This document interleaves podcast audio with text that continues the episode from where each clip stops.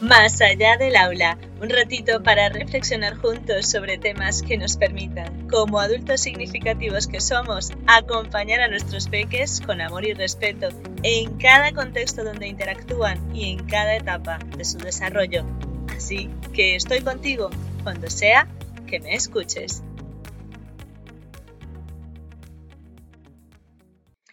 El poder de las palabras, parte 2. Cuida tus palabras y ellas cuidarán de ti. Luis Castellanos. En el episodio de hoy os traigo esas señales que me hicieron desgranar en dos partes el episodio del poder de las palabras. Espero que lo disfrutéis porque recogí lo mejor de esos vídeos que confirman la importancia de recalibrar nuestra forma de comunicarnos y además se relaciona mucho con lo último que os decía en el episodio anterior sobre la comunicación no violenta, ya que al hacernos conscientes de las palabras que utilizamos podemos incluir más palabras positivas y así favorecer a largo plazo una comunicación e interacción con los otros sin violencia verbal ni física. La primera señal fue el vídeo de la doctora Lera Boroditsky y justo después de visualizar su vídeo completo encontré el de Luis Castellanos, que habla de la importancia de que las palabras sean en positivo. En la descripción del podcast os dejo los enlaces a los vídeos. La doctora Lera destaca muchísimo la relación entre nuestra mente, el mundo que nos rodea y el lenguaje. Por tanto, describe que las palabras están conectadas a otras palabras, las cuales están conectadas en nuestra mente a las emociones ideas y recuerdos, lo que desencadena una serie de respuestas cerebrales cada vez que escuchamos alguna palabra, así como también una serie de reacciones en el funcionamiento de nuestro cuerpo. El ejemplo más potente que ella recalca en este sentido y que a mí me parece muy relevante es que siempre que se investiga un nuevo medicamento hay un grupo al que se le denomina grupo de control, porque no se les suele suministrar químicos y simplemente se les dice que la pastilla que van a consumir les va a curar. Y en todos estos grupos de control se ha observado que con solo escuchar esas palabras sus cuerpos empiezan a realizar procesos químicos para mejorar y sanarse. Uf, considero que este ejemplo es la clarísima muestra del gran poder que tienen las palabras sobre nuestro cuerpo y por ende sobre nuestras acciones. De hecho, el filósofo Luis Castellanos menciona que existen estudios científicos que comprueban que las palabras duelen en el cuerpo físico. Por tanto, es mejor usarlas para sanarnos. En este sentido, tanto la doctora Lera como el filósofo Luis comentan que en los estudios a los que han tenido acceso se demuestra que el lenguaje nos permite expandirnos y crear cosas nuevas. Y si además ese lenguaje es positivo, podremos recoger enseñanzas que nos permitan ver el lado favorable de las cosas porque las palabras construyen todos los días nuestros relatos forjan nuestra memoria, nuestra personalidad, nuestra capacidad de ver el mundo y por ende nuestra manera de actuar ante las diversas situaciones que experimentamos a lo largo de nuestras vidas. Dicha capacidad nos permite estar más atentos y concentrados, por lo que la inteligencia se potencia con el lenguaje positivo. Destacan además, cada uno en su campo de investigación, que la utilización del lenguaje agresivo y negativo nos comprimen y reducen el campo de visión del mundo, por lo que sesga muchísimo las decisiones que solemos tomar y cómo interactuamos con las demás personas. Otro de los aspectos que me llama mucho la atención es la investigación que ha realizado la doctora Lera con relación a cómo el lenguaje cultural determina cómo interactuamos con los otros, ya que como cada lengua es diferente, los hablantes de cada lengua requieren de cierta información complementaria para expresarse en esa lengua y por ende deben prestar atención a cuestiones que les permitan estructurar los pensamientos de distintas maneras, concluyendo entonces que la lengua influye en nuestro sistema de percepción. Entonces, aquí entra lo que os comentaba en el episodio anterior con relación a la importancia no solo de hacernos conscientes de cómo nos expresamos y de cómo combinamos las palabras para comunicarnos, sino también de hacer partícipe al otro de lo que interpreta acerca de lo que está en nuestra cabeza, haciendo el inciso de que a pesar de hablar el mismo idioma, es posible que no lleguemos a comprendernos totalmente, porque cada cultura tiene sus formas de utilizar y combinar las palabras. El mayor problema de la comunicación es la ilusión de que ha tenido lugar. George Bernard Shaw. Vale, con lo descrito sobre las diferencias de las lenguas y la frase de Shaw pareciera casi imposible conseguir una comunicación perfecta. Sin embargo, al activar nuestra conciencia y nuestro lenguaje positivo para que nuestro cerebro se expanda y mire el mundo con mayor amplitud, podemos afinar nuestra forma de expresarnos y por ende de comunicarnos. Para tal fin, Castellanos menciona los cinco pasos de Daniel Goleman para conseguir una mejor inteligencia emocional y que aplican perfectamente al despertar de conciencia acerca de las palabras que utilizamos. El primer paso es tomar conciencia de nuestro lenguaje y emociones, así como sus efectos en nosotros y en otros. El segundo, regular las palabras eligiendo lo que decimos. El tercero, autonomía en el lenguaje, que es no quedarnos solo con lo que recibimos, sino darnos tiempo para procesarlo. El cuarto, adquirir las habilidades lingüísticas que nos permitan relacionarnos con nosotros mismos y con los demás. Las palabras nos permiten abrirnos al mundo.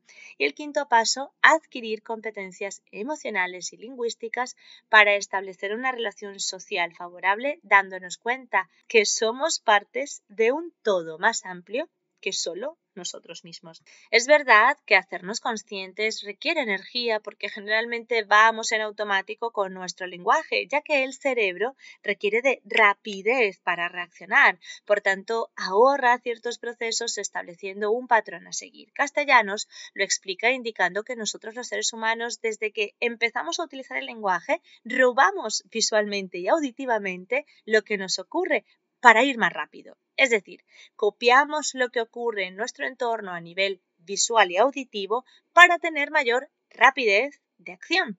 Sin embargo, esto resulta contraproducente porque la repetición desactiva totalmente nuestra capacidad de expansión para crear cosas nuevas.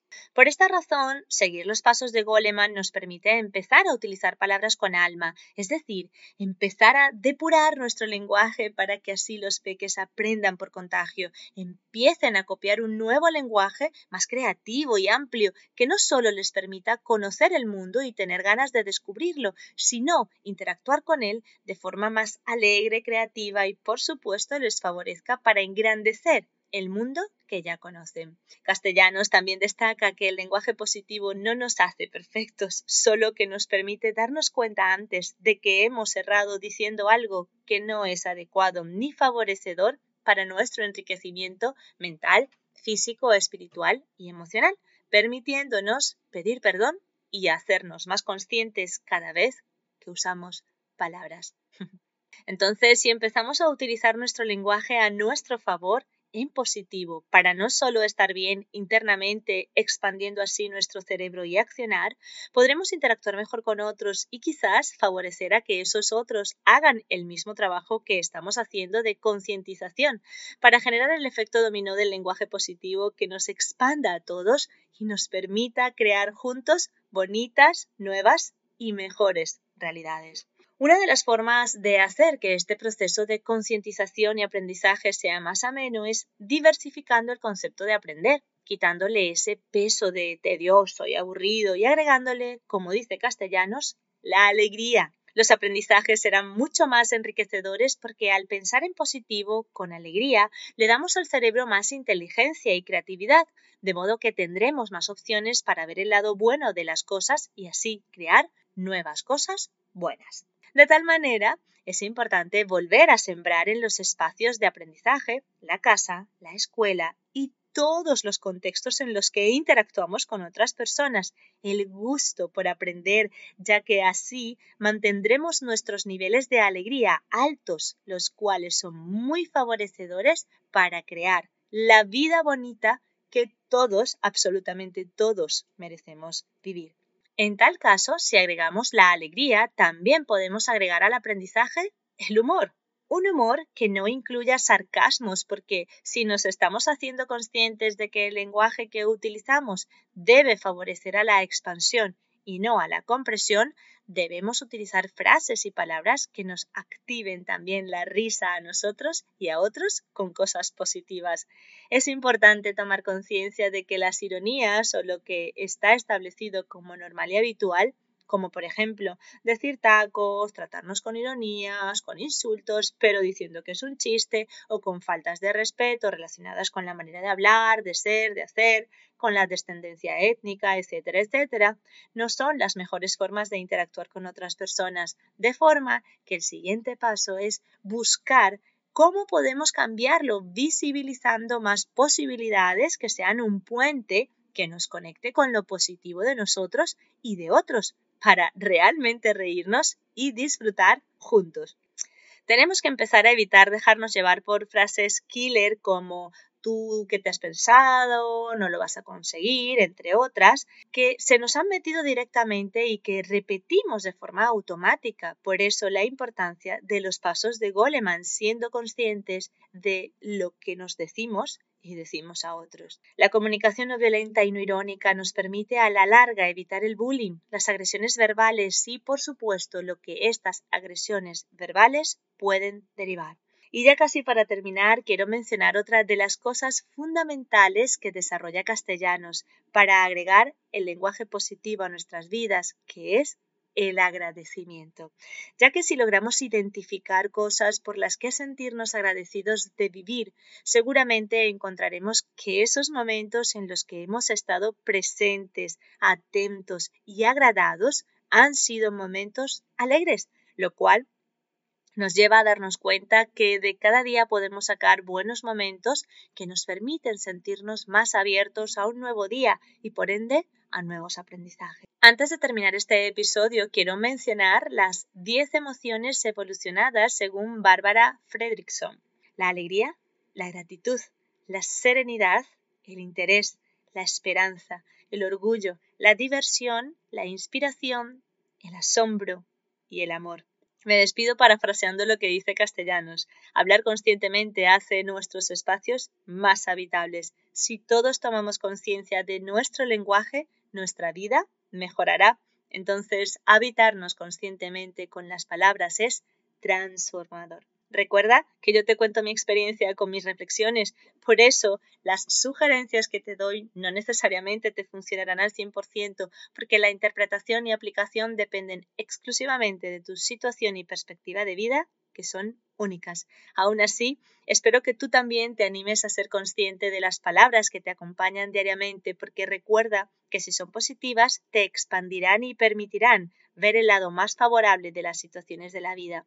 He creado una lista de reproducción en Spotify con canciones que me resultan motivadoras por sus melodías y letras. Espero que la disfrutéis y os leo en las redes por si tenéis alguna sugerencia de alguna canción para agregarla. El enlace lo dejo en la descripción del podcast. Por cierto, mis soundtracks mientras escribí este episodio fueron Just the Way You Are de Bruno Mars e Imagine de Zaz. Cierro con una frase que le escuché a Bárbara Fredrickson en una de sus ponencias.